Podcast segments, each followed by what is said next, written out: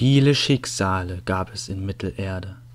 So manch ein Äon war seit der Musik der Ainur, der Ainulindale, vergangen, zahllose Leben begannen und vergingen seither in den Strömen der Zeit.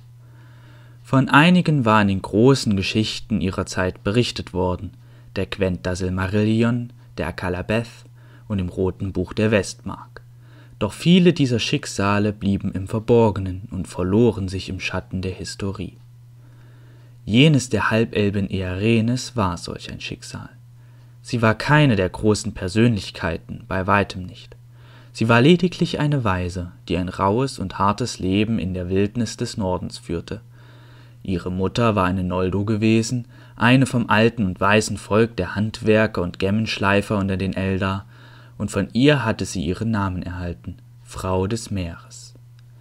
Einst hatte ihre Mutter zu den Leuten Gildor Inglorions gehört und war mit dem Fürsten des vergangenen Nargothrond durch die Wildnis des Nordens gezogen, bis dieser eine schreckliche Tag kam. Man hatte die wandernden Elben angegriffen, und obgleich ein Elbenfürst von einst ein schrecklicher Gegner sein konnte, so war es den Orks dennoch gelungen, ihrer Mutter schlimme Dinge anzutun. Ihr Vater war ein Ork, und obgleich er dafür seinen Kopf verloren hatte, so hatte er noch diese schlimme Saat ins Leben setzen können.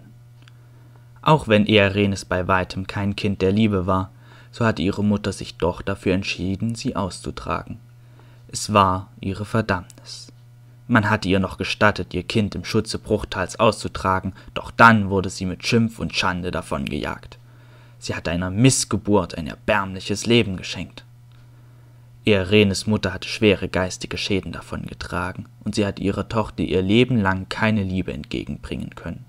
Sie hatte sie durchgefüttert, das ja, aber wohl stets mehr mit dem Gedanken, dass ihre Tochter überleben soll und mehr nicht. Und das tat Erenes. Sie musste zusehen, wie ihre Mutter über die Jahre hinweg mehr und mehr verging wie eine welke Blume. Und eines Tages, als Earenes alt genug war, um auf eigenen Beinen zu stehen, legte sie sich hin und wachte nicht mehr auf. Earenes hatte an diesem Tag ihre Sachen gepackt und die kleine Hütte verlassen, die sie mit ihrer Mutter in den Trollhöhlen bewohnt hatte. Sie war nie wieder dorthin zurückgekehrt.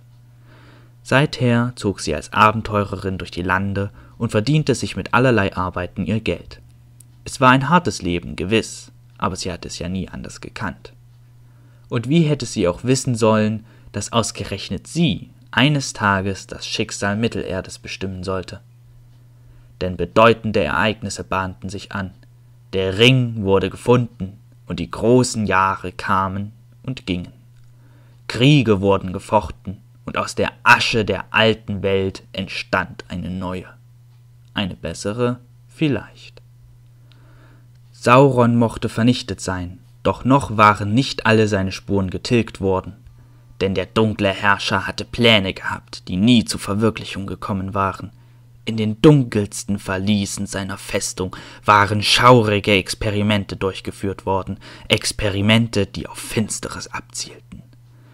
Dennoch war Morgoth in der Leere jenseits der Kreise dieser Welt gefangen und mit ihm zahlreiche mächtige Geister, deren Dienerschaft Sauron nur zu gern an seiner Seite zu sehen wünschte. Nicht alle der Werke Saurons waren bei seinem Sturz vernichtet worden, oder seine Kreaturen.